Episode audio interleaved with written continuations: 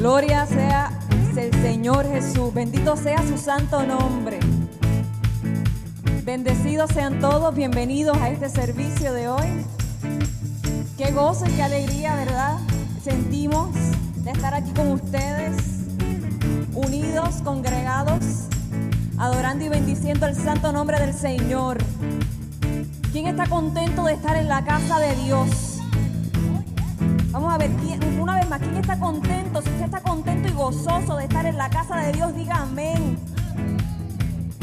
Dice esta canción, mejor es un día, un solo día, en su casa, en su presencia, postrado frente a Él, que mil años lejos de Él, lejos de conocerlo, lejos de su palabra, lejos de su verdad.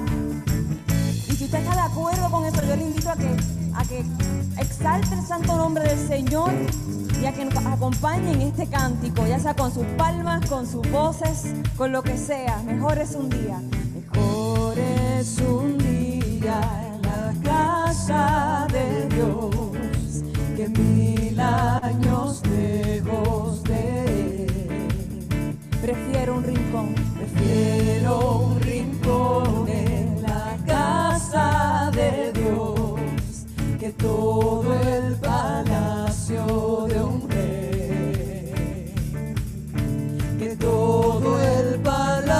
palacio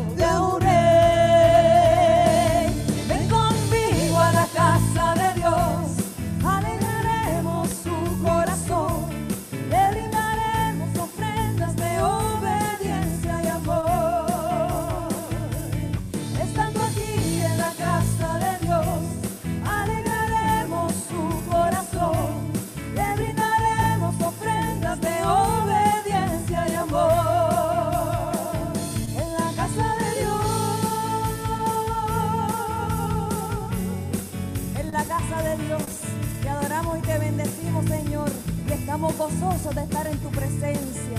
Arde mi alma, arde mi alma, arde de amor por aquel que me dio. Por eso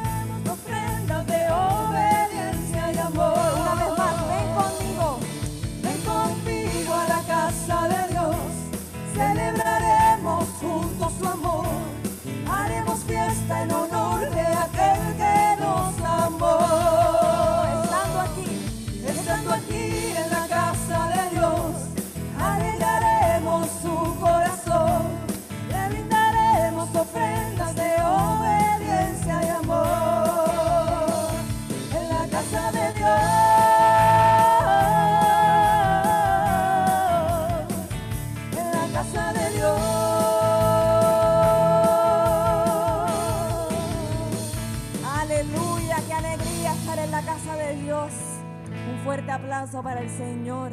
Y siga alabando y bendiciendo su santo nombre, porque Él se lo merece. Santo eres Jesús. Te alabamos y te bendecimos, Señor. Gloria a ti, mi Dios. Santo, santo eres Jesús. Santo eres mi Dios. Santo eres Jesús. Buenas tardes, hermanos. Este, sean bienvenidos. En el nombre de Jesús. Quisiera que no perdamos la comunión y que sigamos orando. Aprovechemos el momento. En vez de escucharme a mí hablar. Este, vamos a orar. ¿Está bien? Queremos darte gracias, Señor, en esta hora y fluir en tu presencia, porque solamente tú eres digno. Señor, tú has hecho de nosotros reyes y sacerdotes para tu santo nombre y venimos delante de ti como pastor de pastores y rey de reyes que tú eres.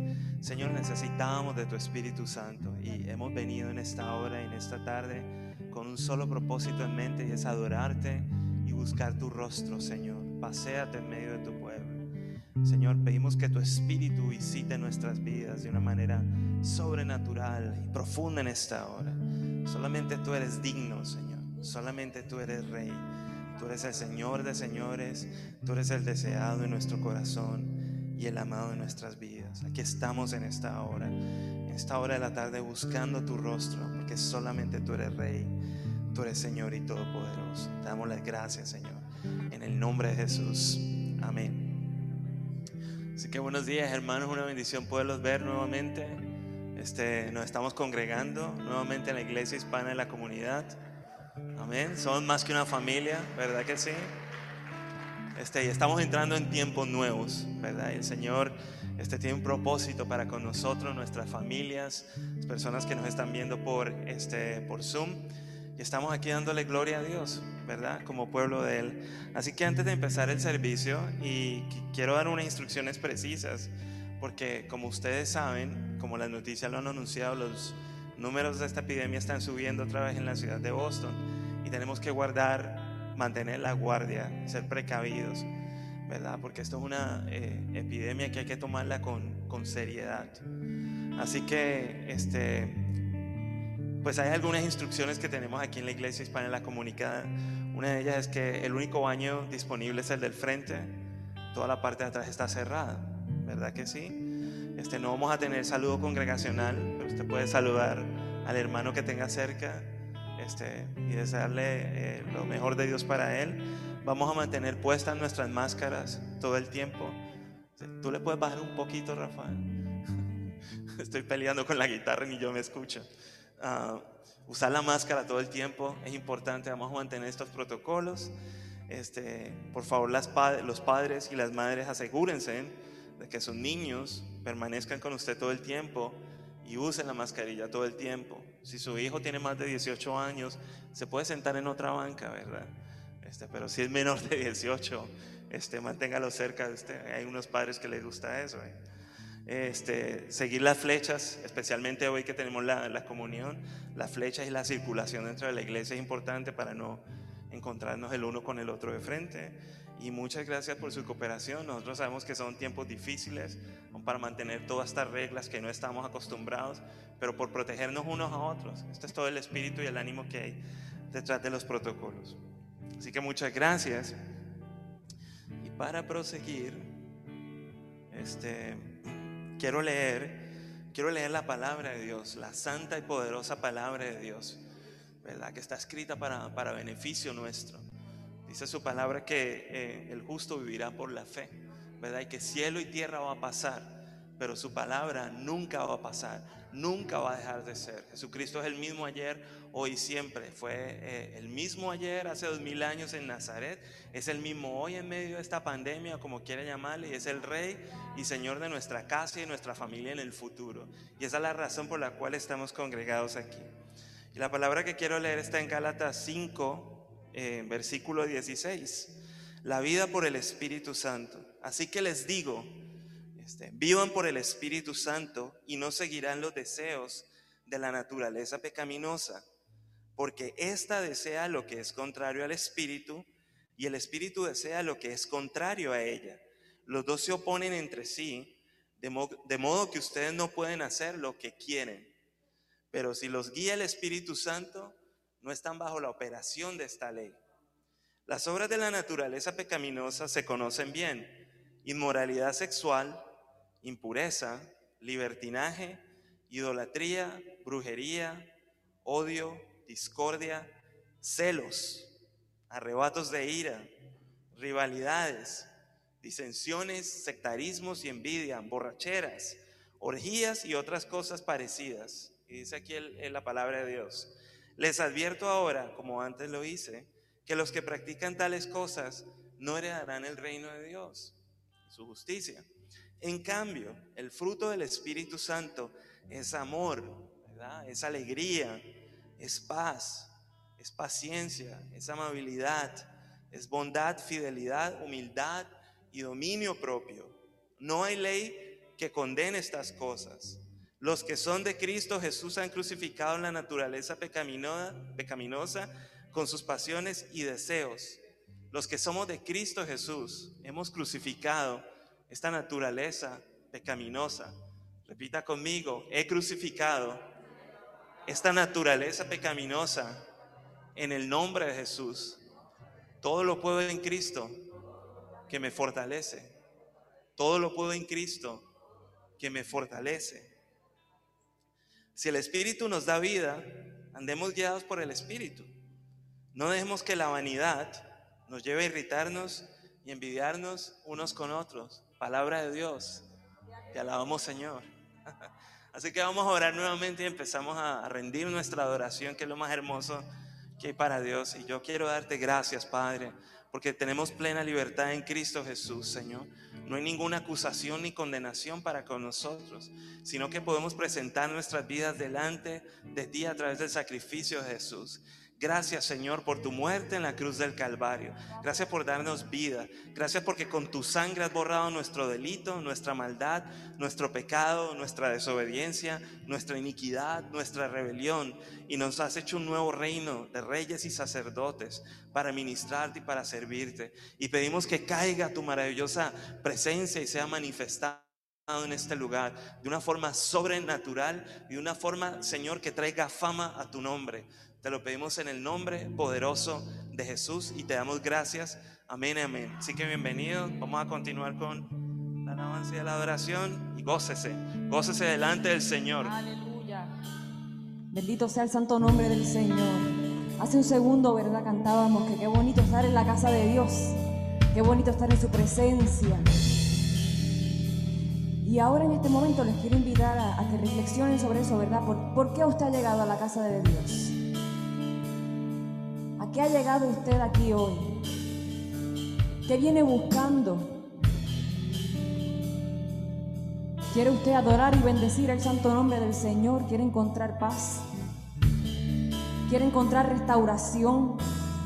¿Quiere encontrar fe? Confianza en las promesas del Señor.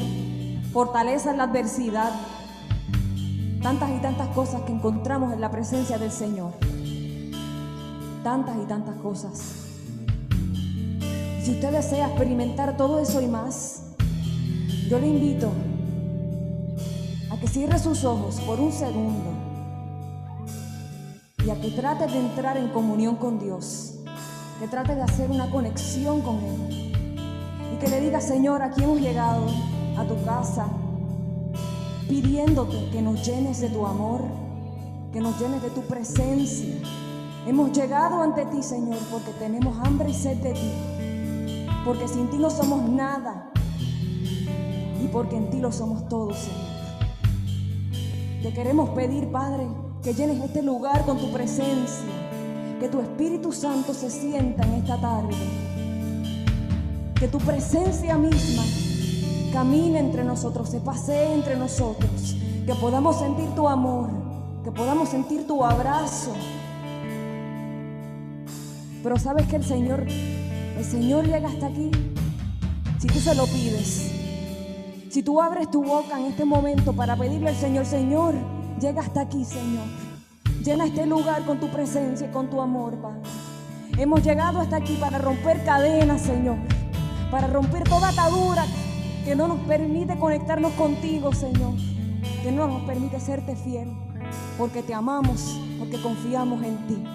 Te vengo a buscar te vengo a buscar. Necesitamos adorar. Hoy necesito adorarte.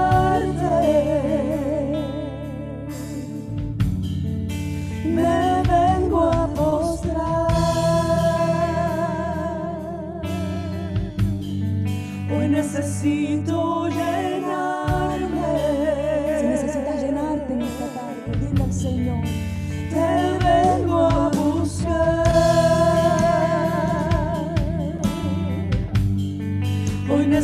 y todo.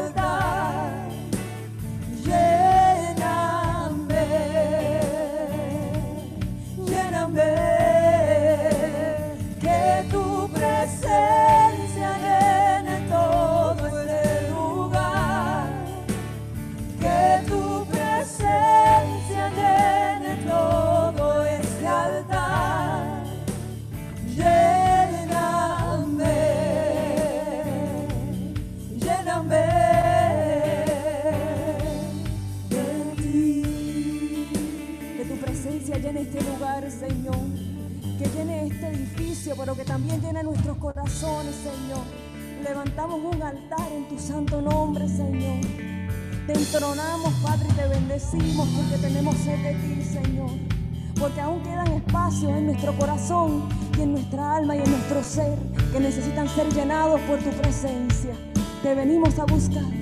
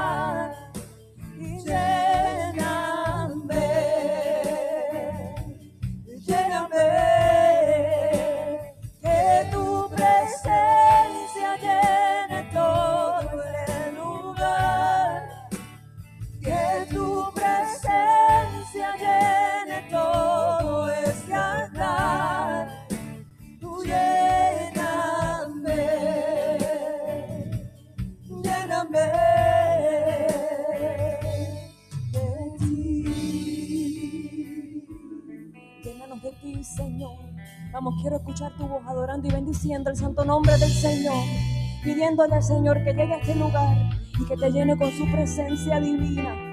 Lléname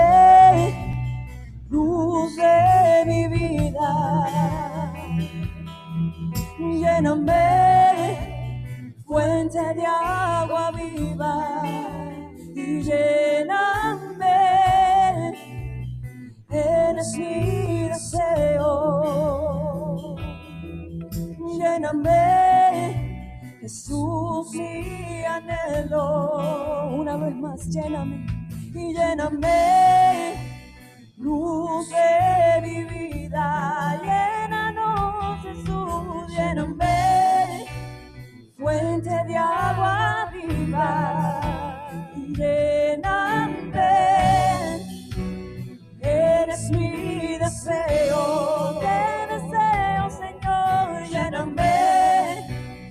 Jesús, mi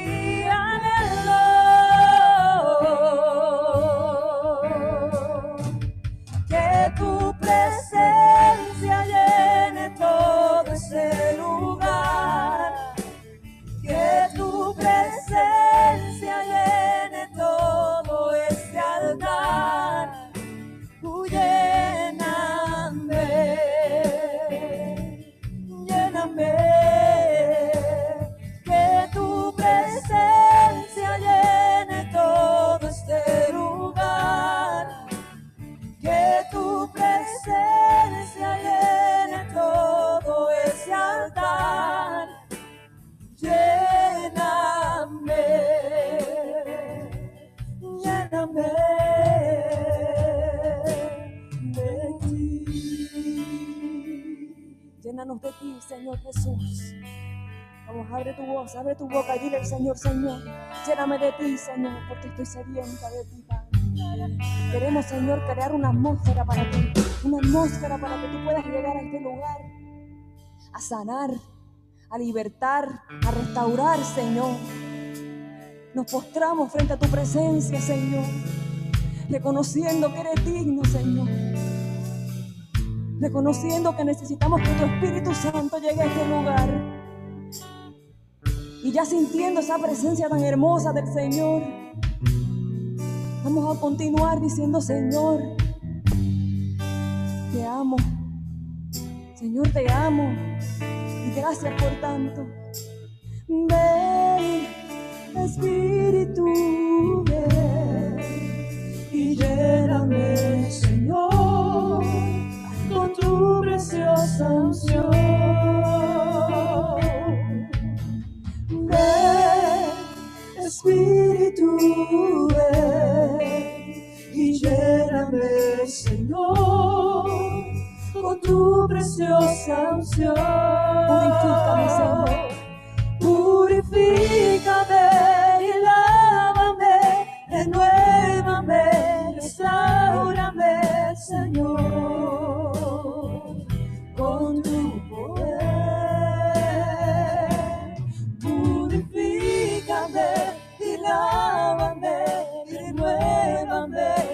restaurame, Señor.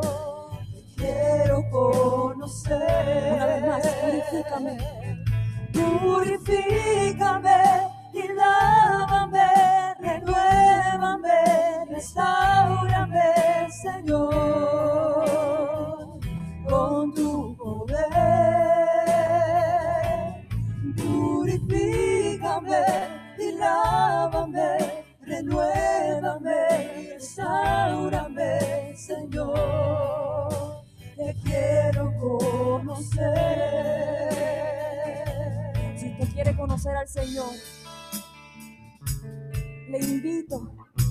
levante sus manos, que cierre sus ojos y que se entregue por completo a Él, que se entregue por completo a su presencia, que le diga, Señor, purifícame, Señor, limpia mi alma, limpia mi corazón de todo aquello que no es digno de ti, Señor.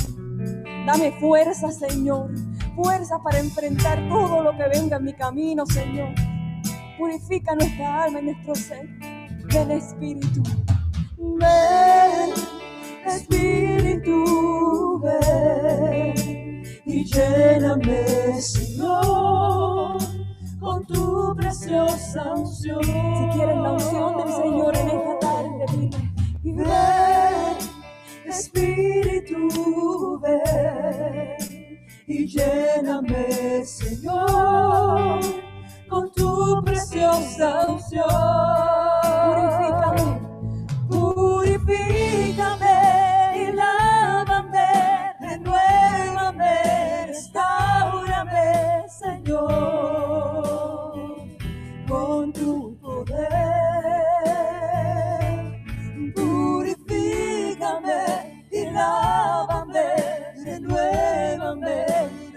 Restaurame, Señor. Te quiero conocer. Una vez más, mira Señor. Purifícame y lávame, renuévame, restaurame, Señor, con tu poder.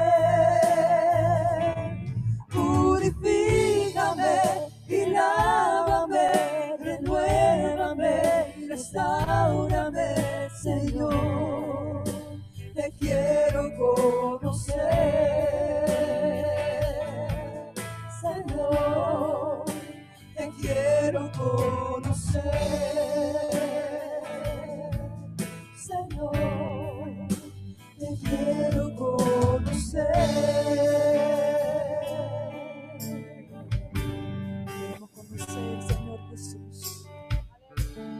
Santo, santo eres, Señor.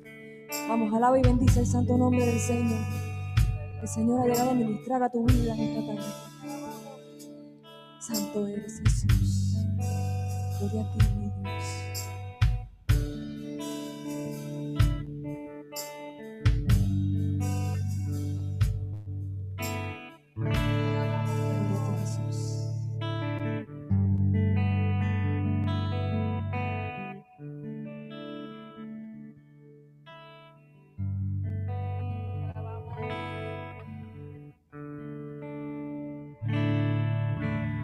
Vamos, continúe alabando y bendiciendo el santo nombre del Señor. Vamos a llenar este lugar de su presencia. Santo, santo eres Jesús. Gloria a ti, mi Dios. Te alabamos y te bendecimos, Señor. Santo, santo eres, Señor. Te alabamos, Jesús. Te bendecimos, te glorificamos, Señor.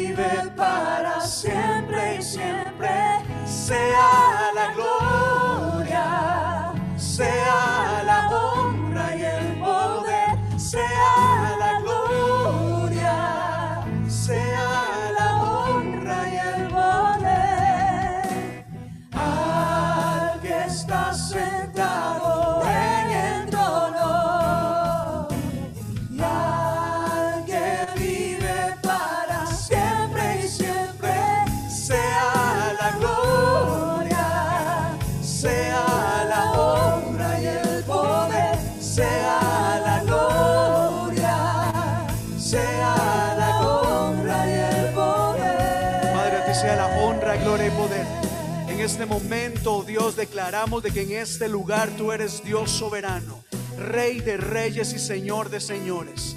En este lugar, oh Dios, te damos la honra y la gloria solamente a ti. Declaramos de que este lugar se ha convertido en un altar de adoración para ti. Este lugar lo consagramos, lo dedicamos para rendirte honor para rendirte reconocimiento y alabanza, porque entendemos de que tú te lo mereces. Señor, al levantar un altar de adoración en este lugar, estamos, Señor, declarando nuestra decisión de que para nosotros tú eres nuestro Dios, el Rey de reyes y Señor de señores. En este momento también declaramos de que este lugar se convierte en un lugar de adoración, en un lugar de sanidad, en un lugar de liberación, en un lugar en donde tu pueblo encontrará fortaleza, en un lugar en donde tu pueblo encontrará restauración, en un lugar en donde tu pueblo encontrará dirección, en donde milagros sucederán. Porque en donde la alabanza se desata, en donde hay un pueblo que te alaba, tu gloria se manifiesta, oh Dios. tu gloria se manifiesta trayendo vida, trayendo restauración, levantando al caído, libertando, Señor, al oprimido, al cautivo. Iglesia, quiero invitar a que en este momento usted levante su voz. Este lugar se convierte en un lugar de adoración. No es solamente un lugar para venir a cantar o escuchar palabra. Es un lugar, es un lugar en donde estamos invocando la presencia del Creador del cielo y de la tierra, del Dios Todopoderoso. Un lugar en donde la palabra de Dios es declarada. Un lugar en donde la alabanza es expresada. Un lugar en donde nuestro espíritu se conecta con la presencia del Señor. Y este es el tiempo, este es el tiempo que el Señor ha escogido para descender sobre este lugar. Este es el momento, no es mañana, no es la próxima semana. Este es el momento para encontrarnos, para entrar en la presencia del Señor, para levantar nuestra voz en alto y decir al que está sentado en el trono. Ah, Diga iglesia, diga con nosotros al que está sentado en el trono. Solo a Él sea la alabanza, solo a Él sea el reconocimiento. siempre siempre sea la gloria,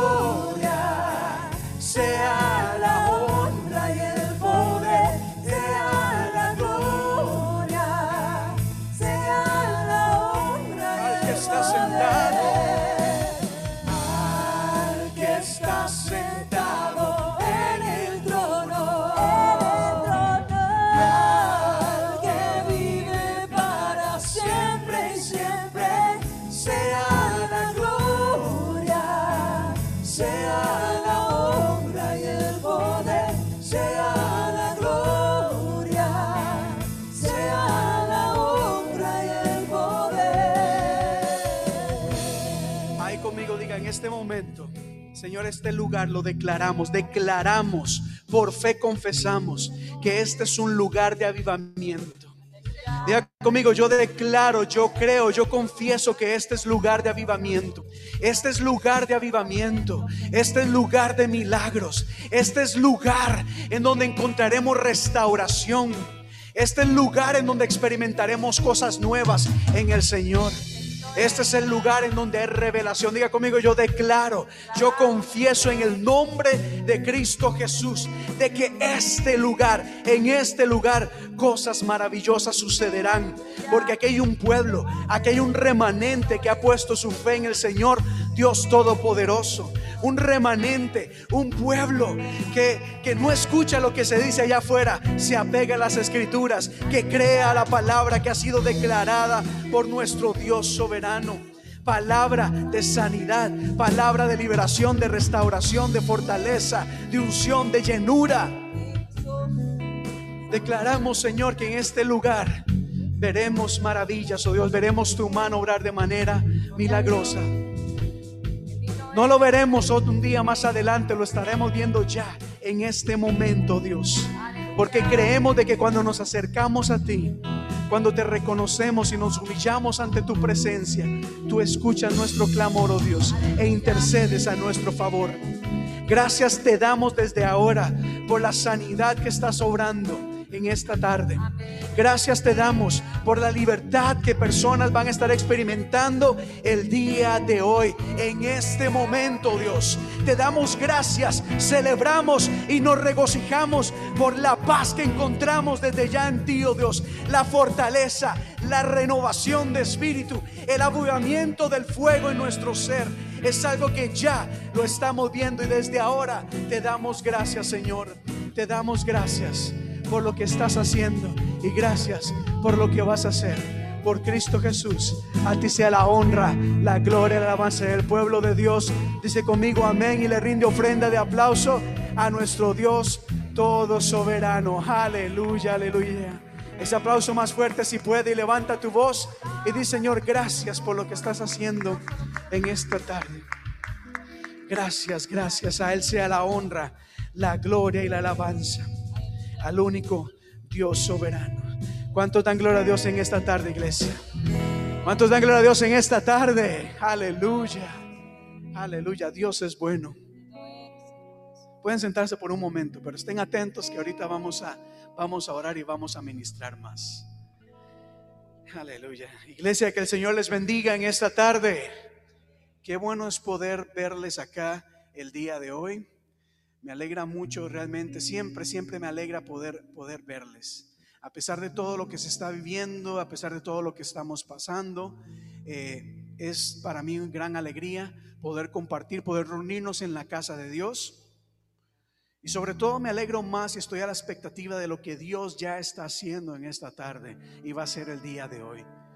Son de esos momentos en que yo lo sé, yo lo creo y lo recibo y lo declaro y lo confieso en el nombre de Jesús. Y así como hemos cantado y hemos adorado, quisiera compartir con ustedes una palabra el día de hoy que está en Nehemías capítulo 1. Nehemías capítulo 1. Si usted tiene su Biblia, está en el Antiguo Testamento. Y vamos a leer varios pasajes de solamente este capítulo. Allá en casa, tome nota Nehemías capítulo 1. Y como ustedes saben, nosotros acá tenemos pues la lectura en la parte de atrás. Así que eh, en este momento, conforme declaramos la palabra de Dios, sepan que esta es palabra de Dios. Esta no es una lectura. La Biblia no es un libro más. No es un libro cualquiera, es la palabra del Creador del cielo y de la tierra, de nuestro Creador.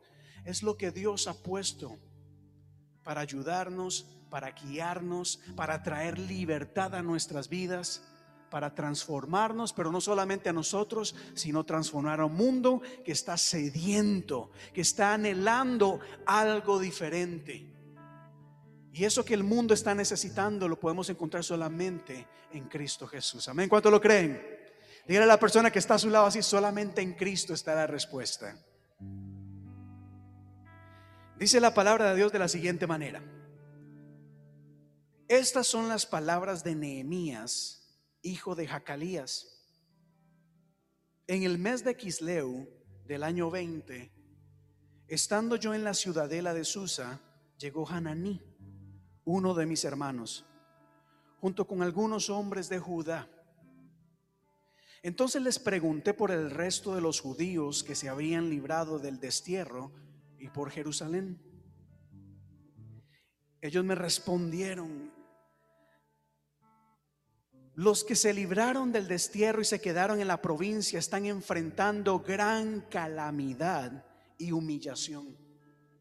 La muralla de Jerusalén sigue derribada con sus puertas consumidas por el fuego. Y al escuchar esto, me senté a llorar e hice duelo por algunos días, ayuné y oré al Dios de los cielos. Tenga su Biblia abierta por un momento, vamos a seguir leyendo, pero sí quisiera hablar un poco acerca de estas palabras que acabamos de leer. Y para entrar un poco en contexto, por si, por si tal vez no recuerda ahora, la Biblia nos está contando de Nehemías. Nehemías, dice la palabra de Dios, que era el copero del rey, el copero del rey de Persia. Persia era el imperio que había vencido a los babilonios. Babilonia era el imperio que había vencido el pueblo de Dios.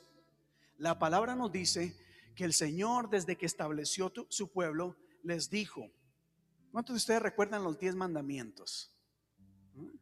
La Biblia nos enseña que desde el principio Dios le dio al ser humano una serie de, reglas a seguir. De hecho, empezando con Adán y Eva, les dijo, mire, todo esto de ustedes, pero simplemente no hagan, no coman de este fruto. No lo hagan. Eviten hacerlo. De lo contrario, pues van a haber consecuencias. Pero desde el principio vemos como el ser humano siempre, siempre tiene esa espinita, ese algo que lo lleva a desobedecer a Dios. Y una y otra vez el pueblo desobedece a Dios. Cae en pecado, cae en idolatría, se empiezan a adoptar las costumbres de otros pueblos. Ah, es que allá mire cómo adoran. Allá adoran otros dioses y tienen un estilo. Vamos a acoplarnos a ellos. Vamos a copiar lo que ellos hacen. Si nos quedamos así, vamos a ser obsoletos. Vamos a modificar nuestra adoración. Vamos a adaptarnos al mundo. Vamos a ser relevantes. Y por copiar y tomar estas cosas, caían en idolatría, en desobediencia y sufrían las consecuencias. Y cuando pecaban y ahora sí estaban en serios problemas, se arrepentían y le pedían a Dios, Señor, sálvanos. Como el Señor es tan bueno, escuchaba el clamor, lo salvaba, lo sacaba de la situación. Pero una y otra vez el pueblo volvía a caer en desobediencia, en pecado. El Señor envía a sus profetas y les advierte al pueblo y le dice, si siguen haciendo esto, si continúan en pecado, desobedeciendo mis mandamientos, una calamidad les va a venir. Serán destruidos. Y el pueblo, pero eso pasaba solamente hace muchos años, eso no pasa ahora. Pero el pueblo, a pesar de la palabra de Dios, a pesar de las advertencias, les entraba por un oído, les salía por otro. Y como Dios cumple lo que dice, porque así como Dios nos da promesas y nos da bendiciones, también nos dice y nos advierte de las consecuencias de apartarnos de los caminos de Dios. Así que Dios cumplió lo que Él prometió. Y dijo, ahora por como me han desechado, como se han apartado, como han seguido sus caminos, ahora sufran la consecuencia. Se levantó el pueblo babilónico e empezó, atacó a Israel, se llevó a algunos judíos Dejaron, algunos todavía en Jerusalén, en Israel. Y el pueblo continuaba rebelándose una vez más. Vino el rey Babilón Nabucodonosor, se llevó al pueblo judío. Entre ellos ustedes conocerán a Sadrach, Mesach y Abednego y Daniel. ¿Recuerdan ustedes Daniel? O Daniel y el foso de los leones. Daniel y ese grupo venían entre todas estas personas que fueron eh, deportadas a Babilonia. Babilonia en ese momento era el imperio de que gobernaba el mundo. De repente, Nabucodonosor también al no reconocer a Dios y por lo establecido por la palabra llega al imperio persa y ahora toma dominio de Babilonia y de Israel. Los judíos están ahí. Al cabo de unos 70 años, conforme a la palabra de Dios que el Señor ya había declarado, empieza el Señor a moverse y a cambiar corazones y decir es el tiempo en que el pueblo regrese ya nuevamente a Jerusalén. Ahí es donde sale lo que ustedes conocen en el Antiguo Testamento como el libro de Esdras. Esdras es uno de los primeros que se va, agarra un grupo de personas, regresan a Jerusalén, levantan el templo, empiezan a adorar al Señor, pero la lucha no es fácil. Y la gente continúa sufriendo. Y aquí entra Nehemías. Nehemías es el copero del rey o la persona que está al lado del rey, un hombre de confianza. De hecho, es de esas personas que prueban el vino o la comida antes de que se la den al rey. En caso de que esa comida tuviera veneno. ¿Cuánto les gustaría un trabajito así? Así que Nehemías era un hombre de confianza. Él probaba el vino, la comida. A ver, mm, no me morí, puedes comer, rey. Así que el rey le toma mucho cariño, mucho aprecio. Nehemías tiene una posición cómoda en el gobierno persa, una posición de renombre, una posición bastante, eh, sí, cómoda. Sin embargo, Nehemías, a pesar de estar bien, en su corazón hay algo que no lo hace olvidar acerca de sus hermanos, el pueblo de Dios. Y a pesar de que Nehemías estaba en Estados Unidos, nunca se olvidó de sus amigos, de su familia en Latinoamérica. Eh, perdón, eh, Nehemías estaba en Persia y no se, no se olvidó de, sus amigos en Israel. No se olvidó de toda su familia y, y estaba con mucho dolor. Cuando viene un grupo regresa a Jerusalén, Nehemías pregunta, ¿cómo están mis hermanos? Diga conmigo, ¿cómo están mis hermanos? ¿Cómo está mi gente? ¿Cómo está mi pueblo? ¿Cómo están ellos? Lo cual recibe respuesta, ¿verdad? Y le dice, bueno, la verdad es que nuestra gente está pasando una situación crítica, miserable, está, está bastante mal. Y les pregunto, ¿cuándo fue la última vez que preguntaste por alguien? ¿Te preocupaste por alguien? Muchas veces en Estados Unidos llegamos y a un punto quizás de comodidad en donde ya como que los problemas de los demás no nos importan, las necesidades de los demás no importan. Mientras yo estoy bien, no importan los demás. Pero Nehemías era diferente. Nehemías dice, no, realmente hay algo dentro de mí que me hace pensar en la necesidad de mi pueblo. Ellos reciben, ¿verdad? Él recibe esta noticia de que el pueblo está padeciendo, que las cosas están mal.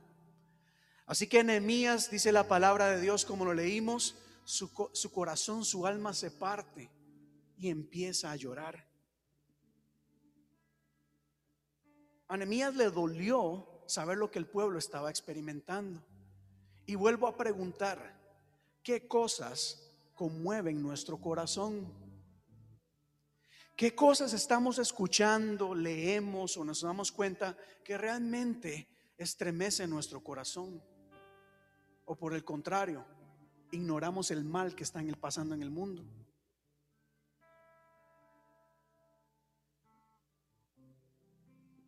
¿Se ha puesto usted a pensar en eso? ¿Cuándo fue la última vez que dijiste, man, esto no me I feel bad about it? Y no solamente lástima, es compasión, es dolor. No, lo podemos negar. Aquí como hispanos sabemos de que hay muchas familias desintegradas que están sufriendo separación. Familias que están eh, por diferentes razones sufriendo y padeciendo.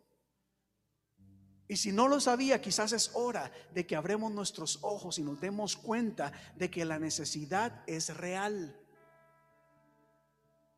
Hay gente que está teniendo problemas, problemas serios, familias desintegradas. Y como iglesia nosotros tenemos que estar siempre atentos a esa necesidad. Hay cosas que están pasando en el mundo que nos debe de importar. Esa es la verdad. Hay cosas que la iglesia no puede pasar por desapercibida o, no puede ignorar. Hay cosas que está pasando que la iglesia no, ya, ya es hora de que la iglesia deje de andar pidiendo, Señor, derrama de tu espíritu, lléname de tu presencia, pero que el mundo se pierda, que toda la gente se los lleve ahí el diablo. Porque de qué vale ser llenos del Espíritu Santo, hablar en lenguas, brincar y nuestros hermanos están sufriendo. Pero no los estoy regañando. Pero qué importante recordar, mire, Nehemías lloró porque lo que estaba pasando su pueblo era fuerte. Y pregunto una vez más, ¿Cuándo fue la última vez que lloraste por la situación que está pasando tu hermano, tu hermana? Pero bueno, lo dejo ahí porque esto se va a poner bueno.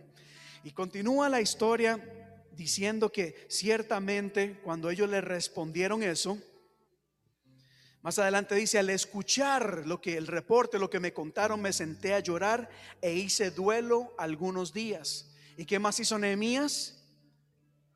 Ayuné y oré. ¿Qué hizo Nehemías? Ayuné y oré. Ayuné y oré.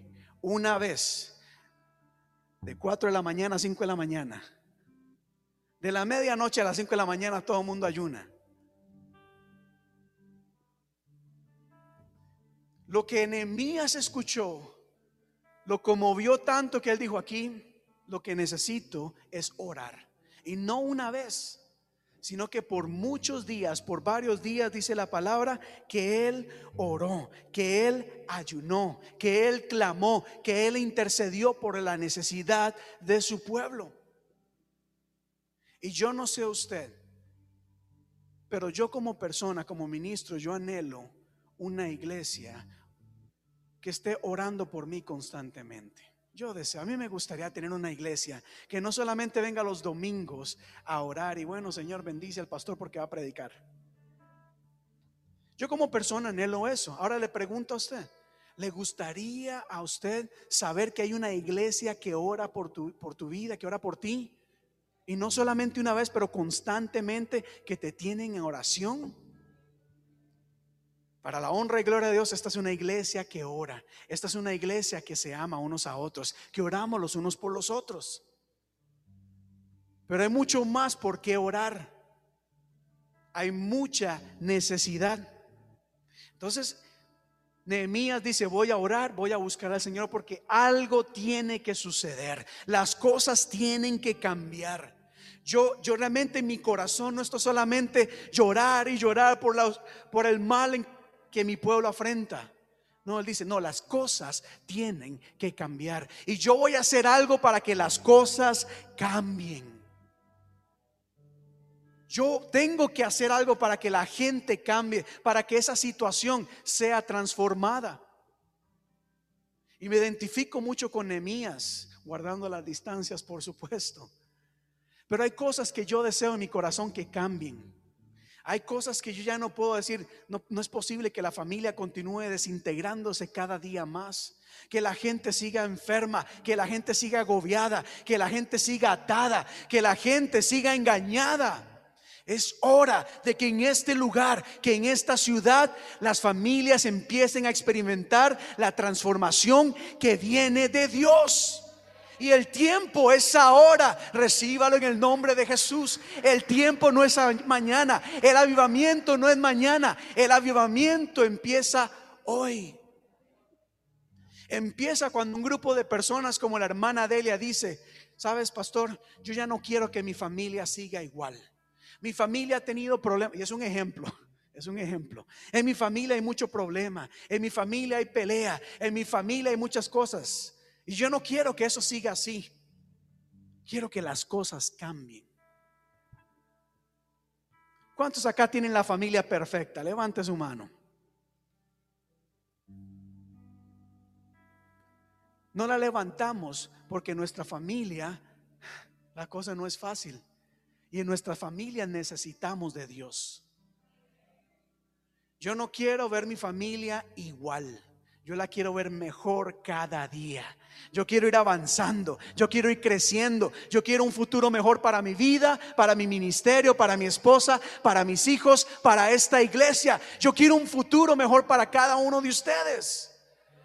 Yo quiero transformación. Quiero ver un antes y un después. Dios nos ha llamado a crecer, Dios nos ha llamado a conquistar, nos ha llamado a experimentar cosas mayores y mejores. No podemos seguir lamentándonos por nuestra condición. Lloremos. Es bueno llorar, es bueno desahogarnos, pero también tenemos que decir, tiene que haber un antes y tiene que haber un después. Y me voy a aferrar al después, a lo que Dios tiene para mí, porque yo creo que las cosas pueden cambiar. ¿Cuánto lo creen? Diga conmigo, yo creo que las cosas pueden cambiar. Dígalo, yo creo que las cosas pueden cambiar. Y ahora diga conmigo, yo sé, yo sé, yo sé en el nombre de Jesús que las cosas van a cambiar a partir de este momento. Dígalo, en el nombre de Jesús, a partir de este momento mi vida va a cambiar. Mi mentalidad va a cambiar, mi familia va a cambiar yo estoy emocionado, yo lo creo, yo lo declaro en el nombre de Jesús. ¿O a qué vino Jesús, David? A que las cosas siguieran igual. Jesús vino a cambiar todo, a mover el piso, a transformar, a revolucionar el mundo. Aquellos pescadores, aquellos hombres, aquellas mujeres ahí hechas a un lado, aleluya, el Señor transformó sus vidas y llegaron a ser pilares que miles de años después Gracias a ellos estamos usted y yo acá el día de hoy. Dios transformó la vida de un David, un pastor de ovejas, un joven hecho a un lado, un joven que ni tan siquiera su padre le daba la importancia requerida. Pero llegó Dios y con su unción, aquel pastor de ovejas, aquel joven marginado, rechazado, humillado, llegó a ser rey de Israel, hermanos. Por eso Jesús dice, yo soy hijo de David. eh, Jesús, de Jesús se dice que es hijo de, David, descendencia, linaje de David. No cualquier cosa. Y aquí podemos dar muchos, pero muchos ejemplos de personas que fueron transformadas, vidas, ciudades que fueron transformadas por la gracia y misericordia de Dios. Y Elías, eh, Nehemías entonces dice, yo quiero que las cosas cambien. Y elevó una oración. La oración que desata el favor de Dios. La oración que desata el favor de Dios. ¿Cuánto les gustaría aprender esta oración? Esta oración que mueve los cielos. Esa oración que hace que Dios actúe a nuestro favor. No solo Rafael. ¿Cuánto- ¿Usted quiere aprender a orar de esa manera? Ah, Póngase de pie, póngase de pie, póngase de pie en este momento. Vamos a ver. Lo primero que hay que hacer es abrir nuestro corazón delante de Él y tener disposición. Cierre sus ojos por un momento. Aleluya, Dios, te damos gracias. Gracias, Padre. El coro de esta canción dice así. Al que está sentado en el trono, al que vive para siempre y siempre, sea la gloria, sea la honra y el poder, sea la gloria, sea la honra y el poder. Una vez más al que está sentado en el trono, al que vive para siempre siempre, sea la gloria, sea la honra y el poder, sea la gloria, sea la honra y el poder. Amén. Lo primero que hizo Nehemías, puede tomar su asiento, iglesia, tome su asiento. Lo primero que hizo Nehemías, él dijo, si yo quiero ver que algo suceda, si yo quiero ver transformación, lo primero que debo de hacer es reconocer a Dios como Señor de mi vida. Reconocer a Dios como Señor de mi vida. Algo muy obvio quizás. Algo que quizás usted y yo decimos, pues obvio, pastor. Pero ¿sabían ustedes que muchas personas, aún dentro de la iglesia, no han entendido, no han reconocido que Dios es su Señor?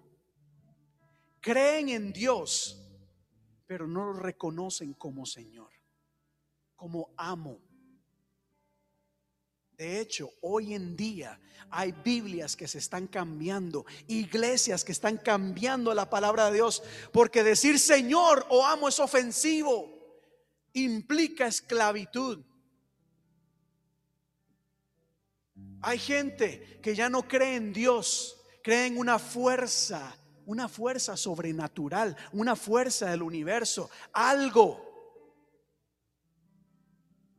Saben que hay algo más, pero no lo reconocen como Dios, como Señor, como Creador del cielo y de la tierra. ¿Sabían ustedes eso?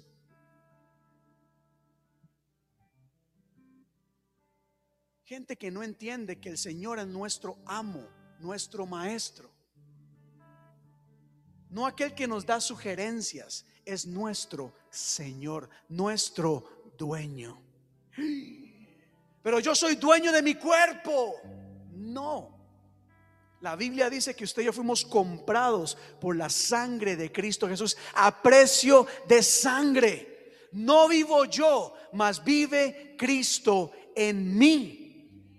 David leía la carne, el espíritu, hay contienda, hay choque. ¿Por qué? Porque la carne quiere ser dueña de sí misma. La gente dice, yo soy dueño, yo soy quien tomo mis decisiones, yo soy quien me encargo de mi propio o me forjo mi propio destino. Yo soy dueño de mi cuerpo y por lo tanto hago lo que yo quiera. Hay que tener cuidado con esas cosas. Porque la persona que ha entregado su vida a Cristo Jesús sabe que ya no es dueña de su propio cuerpo, que todo nuestro ser le pertenece a Cristo Jesús.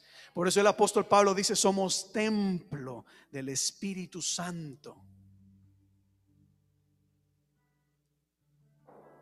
¿Dijeron amén o, estaba yo gritando mucho que no escuché? Mire, Nehemías dice, Señor Dios del cielo, grande y temible que cumples el pacto y eres fiel con los que te aman y obedecen tus mandamientos. Aquí Nehemías reconoce que Él es Dios de los cielos, reconoce la grandeza, el poderío de Dios. ¿Por qué es importante esto? Porque si Nehemías quería ver transformación, no se lo iba a pedir a un Dios cualquiera. Persia tenía muchos dioses. La gente en tiempos antiguos tenía que ir donde un Dios para que le dé algo, luego donde otro Dios para que le dé algo, luego donde otro Dios para que le dé algo. No, Nehemías sabía que había un Dios grande, poderoso, Dios de los cielos, el único que podía cambiar cualquier situación. Y le dice Dios temible. ¿Por qué le dice Dios temible? Porque Nehemías entendía el temor que había que tener ante Dios, la santidad, el poderío de nuestro Señor. Es que ante Dios, mi hermano, estamos ante el Creador, Dios Todopoderoso. Por eso Isaías, cuando veía al Señor, dice: ¡Wow! Cuando la gente tenía un encuentro con el Señor, se postraba y decía: Aquí me morí, me morí, aquí me voy a morir porque estar ante la presencia angelical, la presencia de Dios, perdón, es algo extraordinario.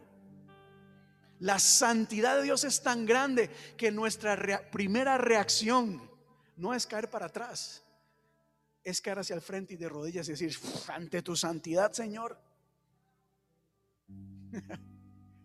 ¿Quién vive? Grande y temible, dice Nehemías. Aleluya, aleluya. Tú eres grande, eres temible. Y continúa Nehemías. Punto número dos. La oración que desata el favor de Dios. Número uno, dije, reconoce a Dios como Señor. Número dos, hace que nosotros vengamos delante de Él en humildad.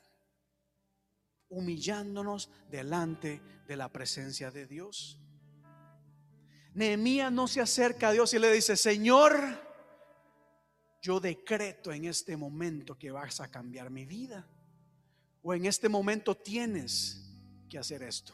En este momento tienes que darme este carro que tanto anhelo. No, a Dios no se le da órdenes. Y escucha, eso se lo digo a la gente en Facebook solamente. A Dios no se le dan órdenes. La actitud de Nehemías fue, Señor, te suplico, te ruego, te pido por favor, te imploro que me escuches. Ten misericordia de mí. Y me gusta como dice, Señor, fija tus ojos en este siervo tuyo. Nuevamente Nehemías da a conocer cuál es su posición delante de Dios. Tú eres Señor y yo soy tu siervo, tu servidor.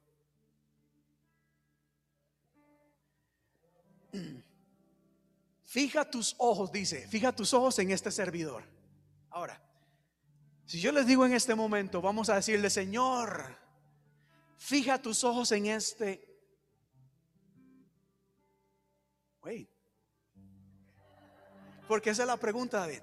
¿Realmente podemos decir, Señor, fija tus ojos en este servidor? ¿O en esta persona que solamente viene a la iglesia, que cree en Dios, le gusta el Evangelio. Porque no todos son servidores.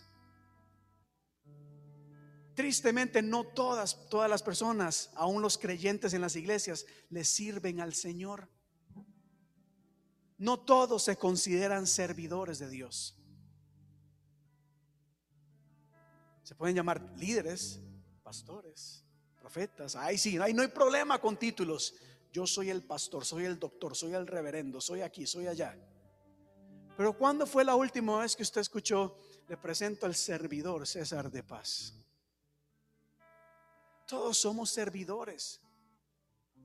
Por acá Nehemías dice, Señor, pon tus ojos en este servidor. Ahora, si el Señor inclina su mirada en este momento sobre ti, ¿qué va a ver?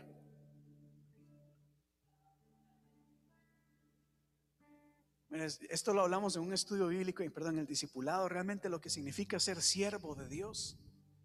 Cómo somos llamados a servir, a trabajar, a colaborar, a hacer, no solamente a escuchar. Y el mejor ejemplo fue en Cristo Jesús. Mira, aquí les voy a hacer un resumen de lo que dice Isaías 53, solamente un resumen. Tome nota de este versículo. Porque dice la Biblia, mi siervo, mi siervo, está hablando de Jesús, fue despreciado y rechazado, hombre de dolores, conocedor del dolor más profundo. Nosotros le dimos la espalda y desviamos la mirada. Fue despreciado y no nos importó.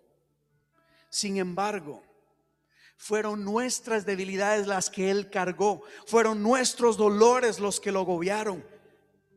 Pero Él fue traspasado por nuestras rebeliones y aplastado por nuestros pecados. Fue golpeado para que nosotros estuviéramos en paz. Y fue azotado para que pudiéramos ser sanados. Está hablando de Cristo Jesús. Diga conmigo exactamente, gracias Señor. Porque este pasaje nos dice lo que el siervo de Dios tuvo que pasar, Jesús como hijo de Dios. ¿Cómo se convirtió en siervo? Jesús no vino aquí a imponer su voluntad. O sea, a, a- mandar a la gente, obligarlas.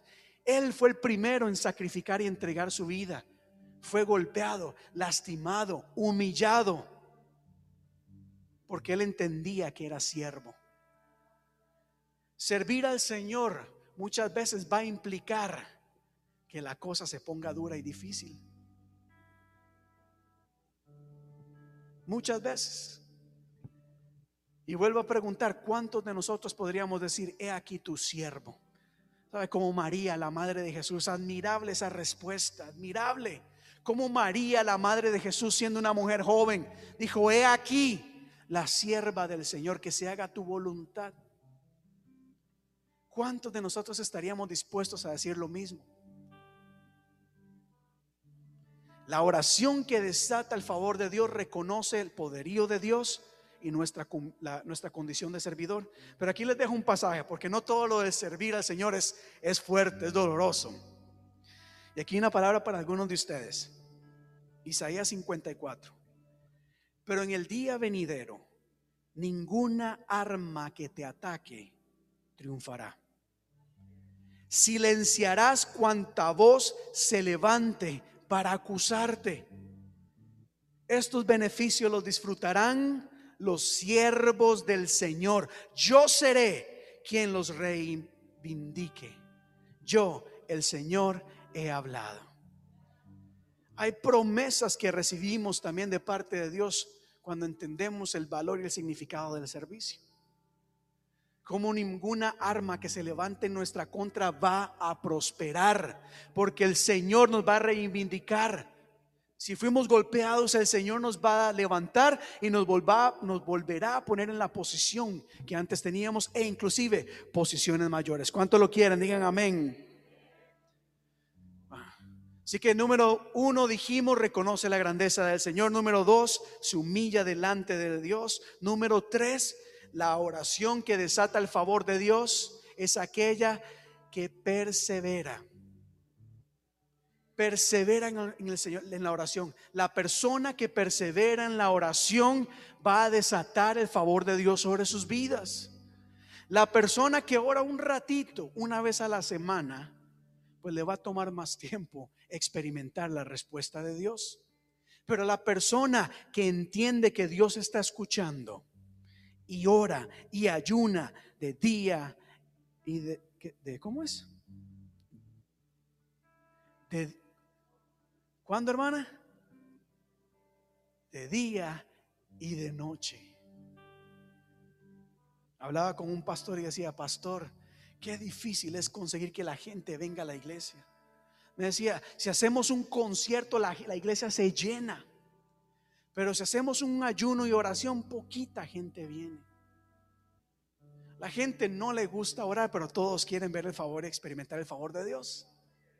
Pero eso es allá afuera. Aquí hay gente que entiende, ¿verdad? La importancia del- de orar y ayunar y buscar la presencia de Dios. Pero avanzo acá, avanzo acá. Porque viene algo importante. Número cuatro. Nehemías confiesa no solamente su pecado, sino el pecado del pueblo.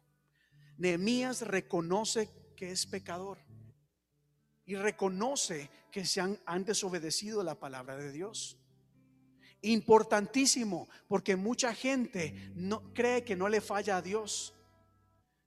Dicen, ah, es que todos pecamos y ya no hay arrepentimiento en sus vidas. Ya a la gente le da igual pecar. Ya, por eso es que hoy en día no se predica de arrepentimiento en las iglesias. Es más fácil predicar de bendición, del favor, de todo lo que Dios te puede dar y dejar a un lado el arrepentimiento. El decirle a la gente, arrepiéntete, que Cristo te ama. Ah, ese sí me gusta, Cristo me ama, pero y el arrepentimiento. O no dice Juan que el ministerio de Jesús fue venir a predicar el, el- arrepentimiento y el reino de Dios. Esos mensajitos que ponen en Facebook de que, ay, Jesús dijo, amémonos unos a otros. Ay, Jesús dijo, no juzgues. Señor, mejor lo dejo ahí. Mejor lo dejo ahí. Porque Jesús dijo muchas cosas más. Muchas otras cosas más. Y una de las características de Jesús fue decir, ve y no peques más. Arrepiéntete. ¿Cuántos dicen gloria a Dios a eso? Hemos pecado contra ti. Número 5, y ya voy terminando. Nehemías también apela a la promesa de Dios. Él dice, Señor, yo te reconozco, me humillo delante de ti, confieso mi pecado, pero también me acuerdo lo que tú prometiste. Y en base a esas promesas que yo elevo mi oración el día de hoy. Tú prometiste que si yo oro, tú escucharás mi clamor. Tú prometiste que si nos arrepentimos de nuestros pecados y nos volvemos a ti, tú traerás sanidad sobre nuestras vidas. Tú prometiste que nunca me dejarás, que nunca me abandonarás, que en mi, en mi mesa no escaseará nada. Tú prometiste estar conmigo. Y les pregunto, ¿de cuáles promesas te acuerdas? Para desatar el favor de Dios hay que decirle, Señor, no te olvides de lo que tú me dijiste o de lo que tú has prometido. El problema está que la gente, como no lee la Biblia, ya no se acuerda de las promesas. Pero hay muchas promesas y ahora vamos a orar en base a esas promesas, porque creo que Dios está en este lugar y Dios va a transformar nuestras vidas el día de hoy, iglesia. Avanzo, avanzo. Avanzo acá, porque Nehemías termina ya en el versículo 11 y dice, Señor, te suplico una vez más, te ruego que escuches nuestra oración, porque somos tus siervos y nos complacemos en honrar tu nombre. Y te pido que a este siervo tuyo le concedas, con- eh, concedas tener éxito y ganarse el favor del rey. ¿Cuántos dan gloria a Dios por eso, iglesia? ¿Cuántos, dan gloria a Dios por eso?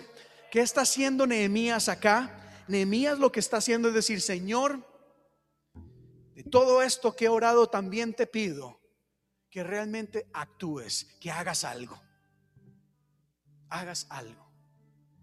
Y como yo estoy dispuesto a hacer algo, Señor, dame favor para que cada puerta que yo toque se abra. Para que cada persona que yo invite a acompañarme a trabajar conmigo diga sí. Para que la iglesia se levante y diga, sí, lo vamos a hacer. Eso es el favor de Dios. ¿Sabían ustedes eso? El favor de Dios es esa gracia que Dios te da para que la gente, por alguna razón que ni tan siquiera entiendan, digan, ok, lo voy a hacer, te voy a ayudar. El favor de Dios está con nosotros el día de hoy. El día de hoy. ¿Cuántos dan gloria a Dios en este momento? Póngase en pie, iglesia. Póngase en pie. Alabe a Dios, alabe a Dios en este momento, alabe a Dios en este momento. Si me pueden ayudar, vamos a cantar, vamos a ministrar el día de hoy. Porque si hay algo que he querido hacer en esta tarde, es que es tiempo de cambio. Es tiempo de cambio. Hay cosas, empezando por mí, que yo quiero ver que cambiar. Yo quiero ver que las cosas cambien en mi vida, como dije, en mi familia, en el ministerio, acá en la iglesia, en sus vidas. Ahora, ¿qué cosas deseas que cambien tu vida, iglesia? Piensa por un momento, piensa por un momento, ¿qué cosas deseas cambiar o que el Señor cambie? ¿Qué cosas estás diciendo? Ya no más, Dios, no más. Este es el momento en que necesitamos de tu favor para que esta situación cambie, se solucione, se transforme, mejore. Y hoy vamos a orar y yo voy a orar por cada uno de ustedes y por muchas personas que están en este momento sedientas y anhelando la intervención divina de parte de Dios anhelando que algo suceda. No vamos a pedir que el Espíritu Santo nos llene en este momento. No se preocupe, no vamos a estar pidiendo nada de esto. Vamos a unirnos en un clamor. Vamos a interceder por nuestros hermanos, interceder por aquí, por nuestra familia.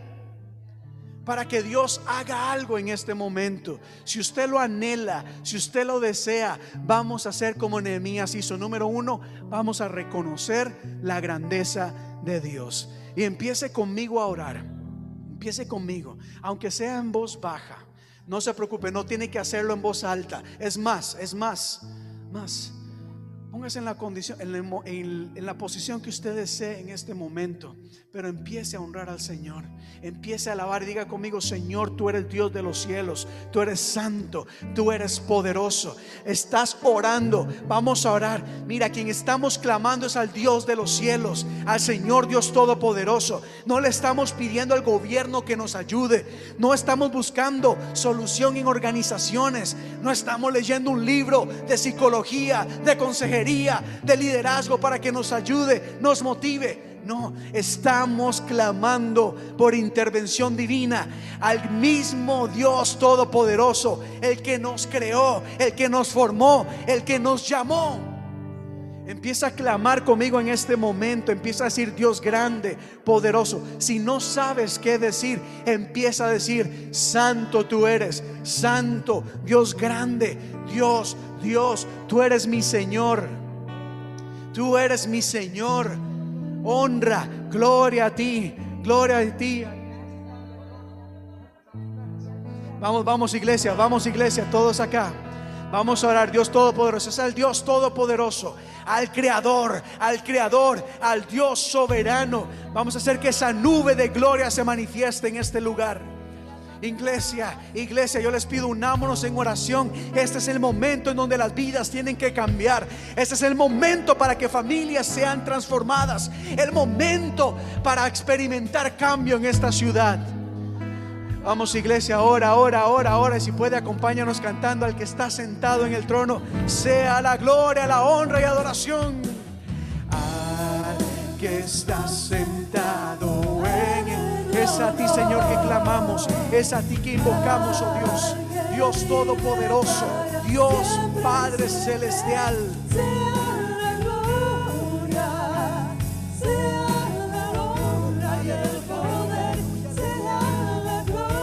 Escucha, Señor, nuestra alabanza, esta ofrenda, este sacrificio de alabanza que presentamos delante de ti, oh Dios. Vamos, iglesia, alaba, alaba, alaba, alaba, alaba al Señor, reconócelo, reconoce al Señor en todos tus caminos. Sea la gloria.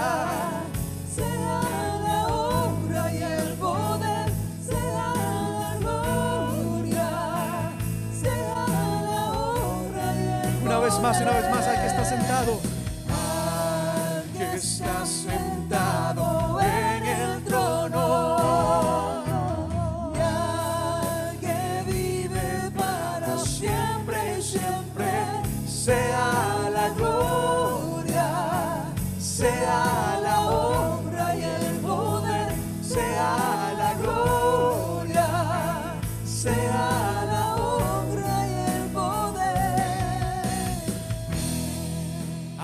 Aleluya, aleluya, Dios, sea la gloria a ti.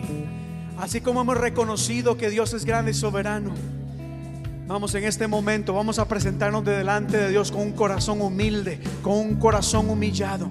entendiendo que es por la gracia, por la misericordia de Dios que estamos acá, entendiendo nuestra posición. Somos siervos del Dios Altísimo. Dile, Señor, me humillo en este momento delante de ti. Estoy clamando en base a misericordia. Estoy clamando en base a tu gracia.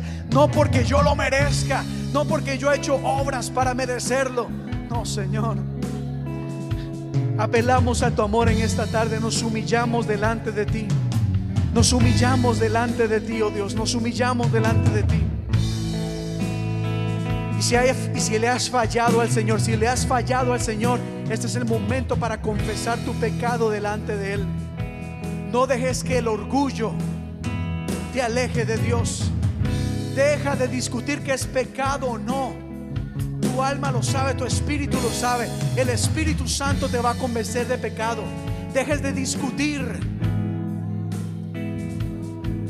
El Espíritu Santo sabe lo que es pecado. Dile, Señor, Espíritu Santo, trae revelación a mi vida de aquellas cosas que a ti no te agradan, de aquellas cosas que me alejan de ti. Te pido perdón, reconozco mi error, reconozco mi pecado, reconozco, Señor, que mi carne, mi carne está constantemente luchando en contra de mi espíritu. Mi carne me quiere alejar de ti. Y por eso te pido en este momento que traigas, Señor, perdón a nuestra vida, que traigas perdón, trae perdón a cada persona que ha fallado, a cada persona que ha pecado, Dios. Mira cuántas personas están anhelando acercarse a ti, pero el sentimiento de culpabilidad. Hay personas heridas. Hay personas que creen que ya el Señor no les puede perdonar, pero la gracia y la misericordia de Dios es nueva cada mañana. Todos los días la misericordia de Dios se renueva. Pídele perdón, entrega tu vida al Señor. Dile, Padre, perdóname, humillo delante de ti. Aún sabiendo lo que tengo que hacer, no lo hago. Aún sabiendo, Señor, de que tú eres el único Dios, me he ido tras otros, otras cosas. Y te pido perdón en este momento. Te pido perdón. Te pido perdón, Padre. Te pido perdón. Una vez más, al que está sentado en el trono es que cantamos y decimos, al que está sentado en el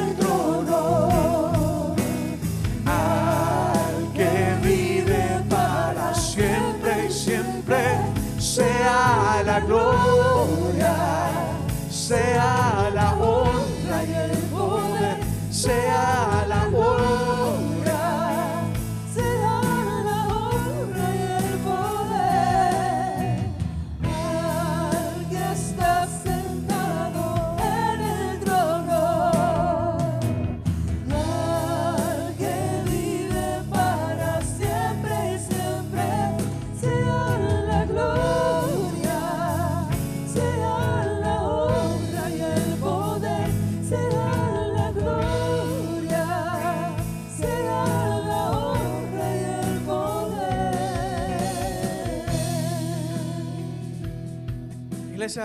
acompáñenme en esta oración en este momento.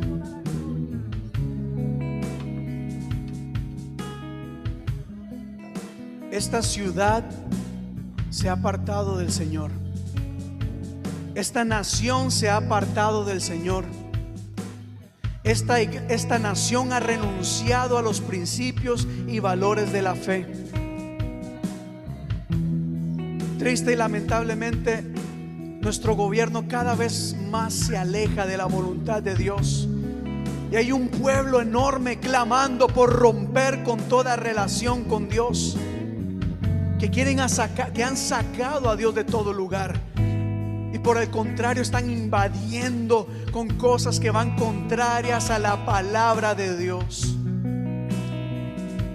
Nosotros mismos también, la iglesia de Cristo también ha fallado, ha pecado, se ha olvidado de la esencia de la fe.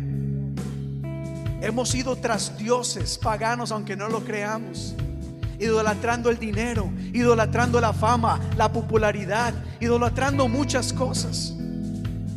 Como nación, como ciudad, como iglesia hemos fallado delante de Dios. Y Nehemías pidió perdón y dijo, Señor, como nación hemos fallado. Únase conmigo, por favor, a interceder por esta nación. Puede tomar su asiento si así lo desea, pero ore conmigo, porque esta nación se está apartando de Dios y se está levantando un movimiento que quiere romper con todo lo de Dios, que quieren sacar a Dios de todo, que quieren contaminar esta nación. Le están dando cabida al enemigo, al libertinaje, a tantas cosas. Y aunque usted y yo no estamos encargados de esta nación, aunque usted y yo no gobernamos esta nación, sí gobernamos nuestra familia, sí estamos en control de nuestra familia y tenemos autoridad sobre nuestros hijos, sobre nuestra familia. En el nombre de Jesús, iglesia, ora y clama y entiende que tú tienes la autoridad de Dios para educar y formar a tus hijos. Vamos a pedirle perdón en este momento. Pida conmigo, Señor, perdónanos, perdónanos como nación. Iglesia, clamemos, clamemos. Este es un culto diferente. Clama, clama. Nehemías oró por su nación. Nehemías dijo algo tiene que suceder. Reconozco que la nación ha pecado, que la nación ha fallado, se han ido tras otros dioses. En este momento, Señor, reconocemos que este país ha caído presa del engaño, el, engaño del enemigo, ha renunciado a tus principios y valores por temor o por deseo de ganarse la fama, la popularidad, posiciones de poder. Han, han Señor, este, oh Dios de la gloria, han renunciado a sus valores. Y lo queremos reconocer, no podemos negar, oh Dios, que en este país hay pecado, un pecado muy grande y alrededor del mundo también. Que nuestra ciudad ha caído en pecado, que nuestra familia también se ha olvidado de ti. Lo reconocemos en este momento y te pedimos perdón. Diga conmigo, Señor, perdónanos, perdónanos, perdónanos. Este es el momento para humillarnos delante del Señor, iglesia. Este es el momento para pedir perdón, para pedir perdón. Si se humillara en mi pueblo por el cual mi nombre es invocado, dice la palabra, que si nosotros nos humillamos delante del Dios Altísimo, cambiamos nuestros pasos, cambiamos nuestra manera de vivir, el Señor escuchará nuestro clamor, el Señor transformará nuestra tierra y aquella tierra de escasez, aquella tierra infértil empezará a producir, a producir, a producir, a producir. Pero eso viene cuando hay un pueblo que se humilla delante de la presencia del Señor. Oh Padre Dios de la gloria, aleluya, aleluya. Te pedimos perdón, te pedimos perdón.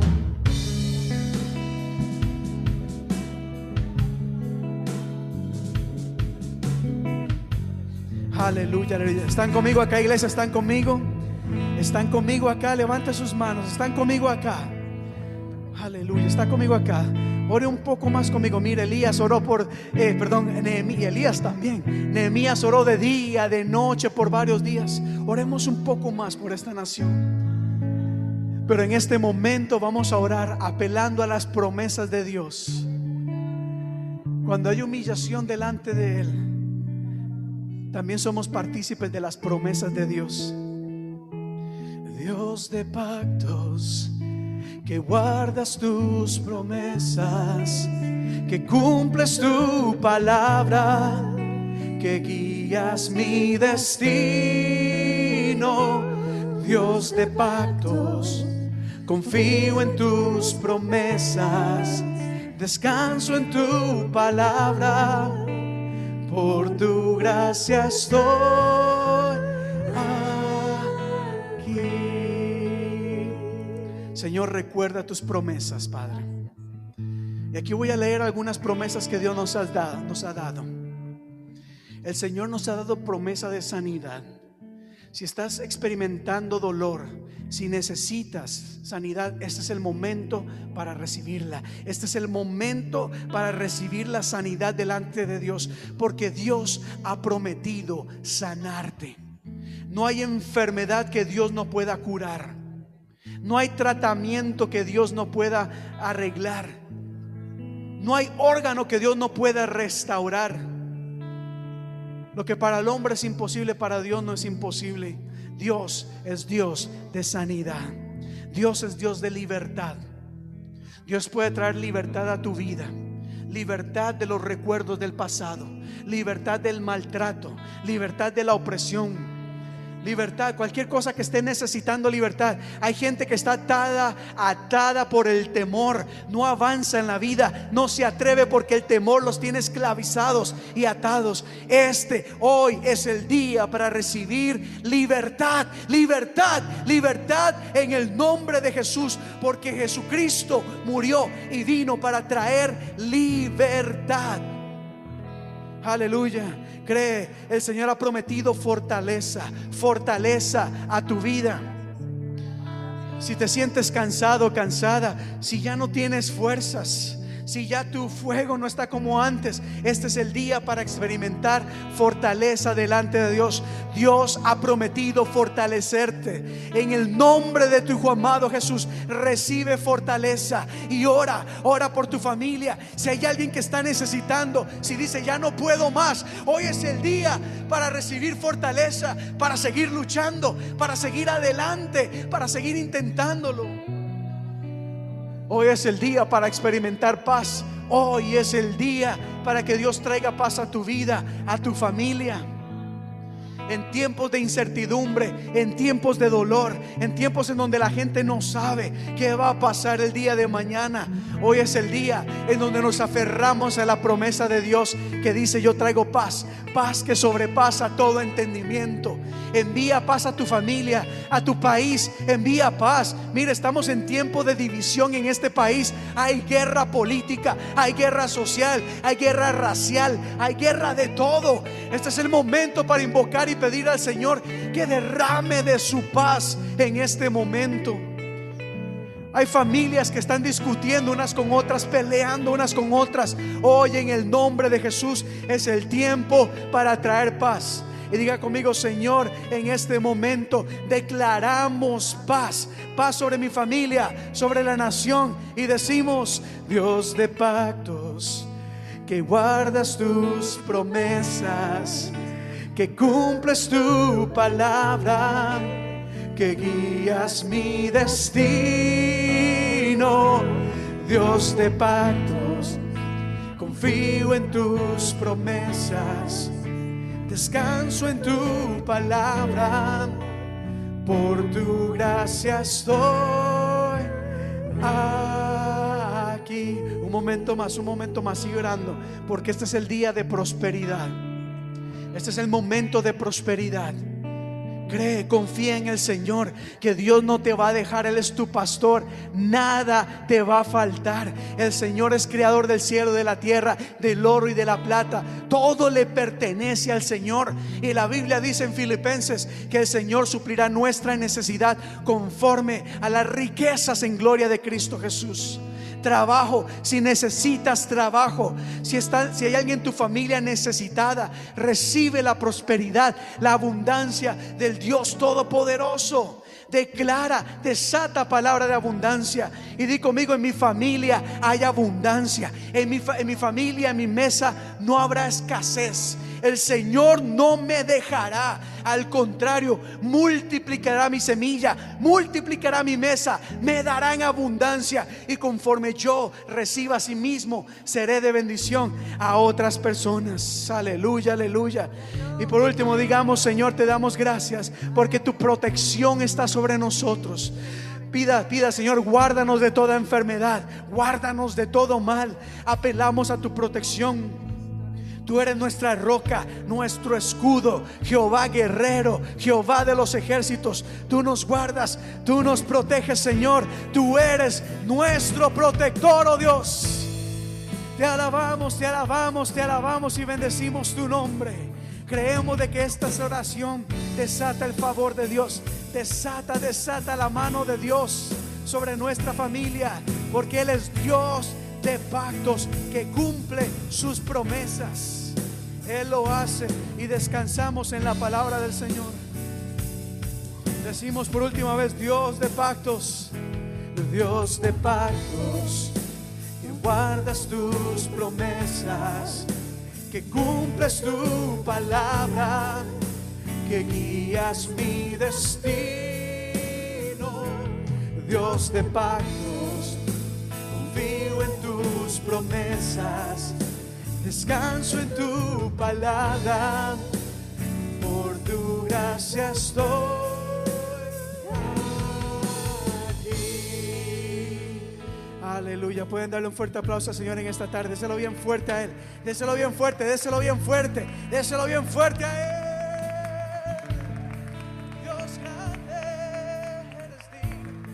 Sus manos y bátalas al cielo. Que el Señor ha escuchado nuestro clamor. El Señor ha escuchado nuestro clamor. Levántelas, gózate en su presencia. Dile, levanto mis manos en alabanza porque sé que has escuchado nuestro clamor. Sé que estás actuando en este momento en nuestras vidas y transformación ha llegado a nuestra ciudad, a nuestra nación, a nuestra iglesia, a nuestras familias y a nuestras vidas. Lo declaramos en el nombre de Cristo Jesús y la iglesia dice, amén. Aleluya. Uh, ¿Cuántos se gozan? ¿Cuántos se gozan? ¿Cuántos se gozan? Y saben, todo esto es gracias al sacrificio de Cristo Jesús, a la misericordia del Dios Todopoderoso. Jesucristo Dios se hizo hombre. Siendo Dios, se despojó de todo para identificarse con nosotros para hacer ese sacrificio por el cual todas estas promesas se hacen una realidad. Es por Cristo Jesús. Él entregó su vida. Y es por eso que estamos acá. Y en honor a ese sacrificio, en honor a su nacimiento, a su vida, a sus enseñanzas, a su muerte y resurrección, es que nosotros celebramos de la mesa del Señor, lo que conocemos la Santa Cena.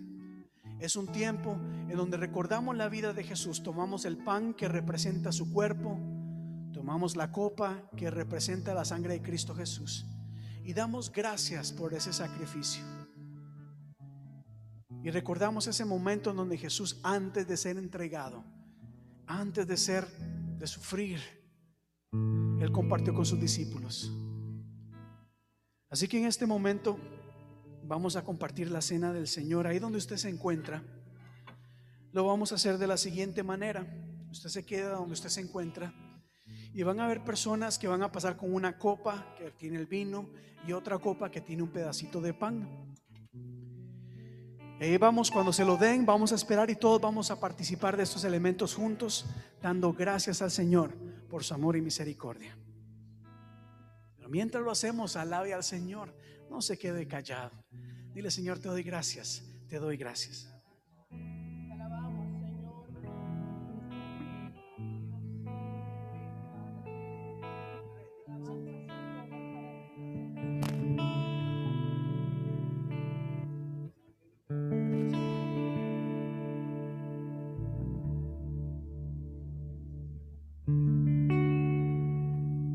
Aleluya pasar, iglesia, hermano. Mientras las hermanas pasan, decimos así: Digno y santo el Cordero.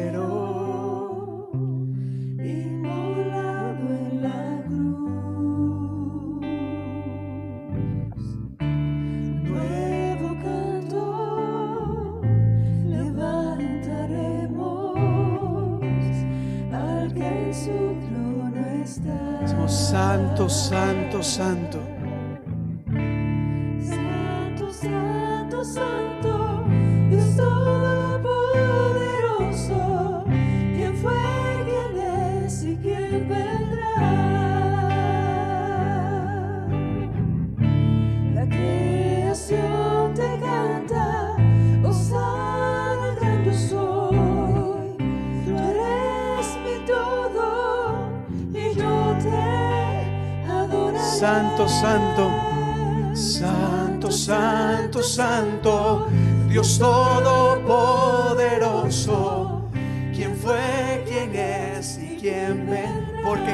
Vendrá por su iglesia.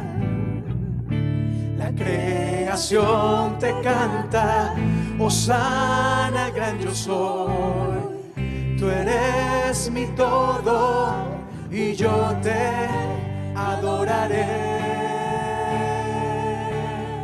La creación te canta, oh Dios, en este momento. Nos unimos al coro angelical, oh Dios. Y de lo profundo de nuestro corazón sale este cántico que dice, Santo, Santo Dios Todopoderoso. Bendito tú eres, oh Dios maravilloso. Te damos gracias, Señor, por este sacrificio que hiciste. Gracias, Señor. La creación.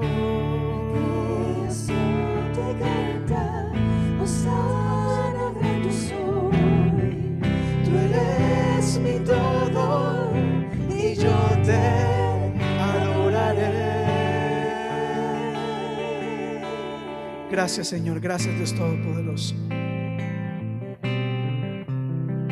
Bendito Dios, eres santo. Digno eres tú.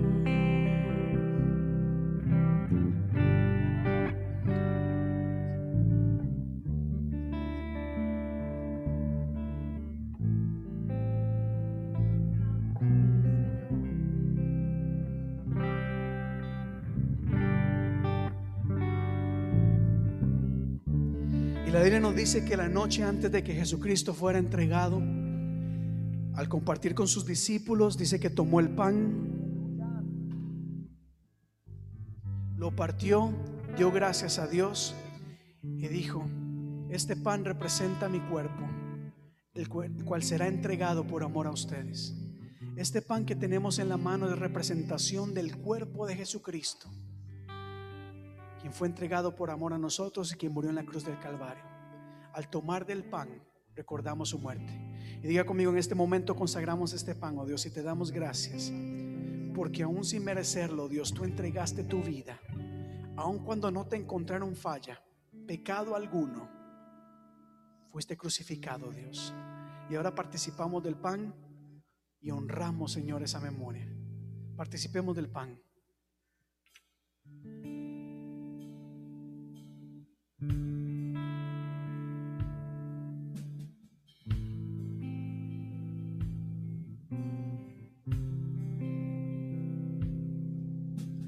Asimismo, después de haber comido, de haber estado con sus discípulos, dice la Biblia que Jesucristo tomó el vino la copa y al hablar con sus discípulos les dijo, esta copa representa mi sangre, la sangre que será derramada por amor a ustedes y por, las cuales la cual estableceremos un nuevo pacto.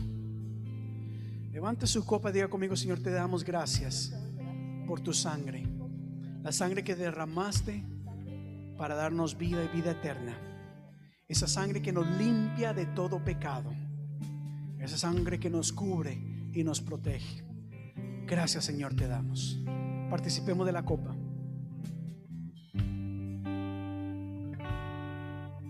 Y Jesucristo dijo, cada vez que hagan esto, recuerden y celebren hasta el día en que yo regrese. Y es que ciertamente Jesucristo regresará por su iglesia. Y nosotros como iglesia estaremos preparados. De hecho, no tenemos que prepararnos. Nuestro anhelo es decir, Señor, ven, Señor Jesús. Ven, porque ya estamos preparados. Aleluya. Cantemos una última vez. Santo, santo, santo. Santo, santo, santo.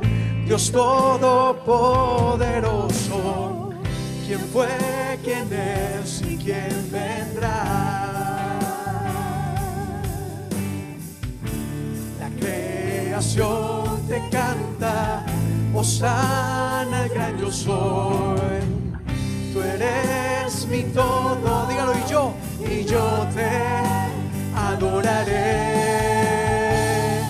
Te adoraremos, Señor, no solo los domingos, de día y de noche en todo lugar, en nuestra casa, en el trabajo, donde quiera que estemos, exaltaremos y glorificaremos tu nombre y daremos testimonio, Dios, de lo que tú has hecho en nuestras vidas.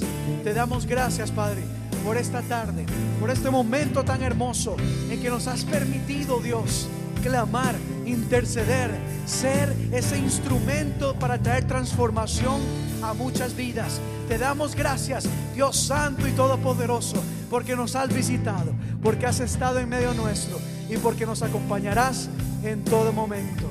Gracias por Cristo Jesús. Amén y amén. Iglesia, que la paz de Dios sea con todos y cada uno de ustedes. Muchísimas gracias por habernos acompañado. De verdad, gracias, gracias. Y si usted desea, hermanos, en la parte de atrás vamos a estar teniendo la oportunidad, si alguno de ustedes desea, pues ofrendar en agradecimiento a nuestro Señor. Recuerde que la ofrenda que nosotros le damos a Dios no es algo que solo hacemos por hacer, es un acto de adoración.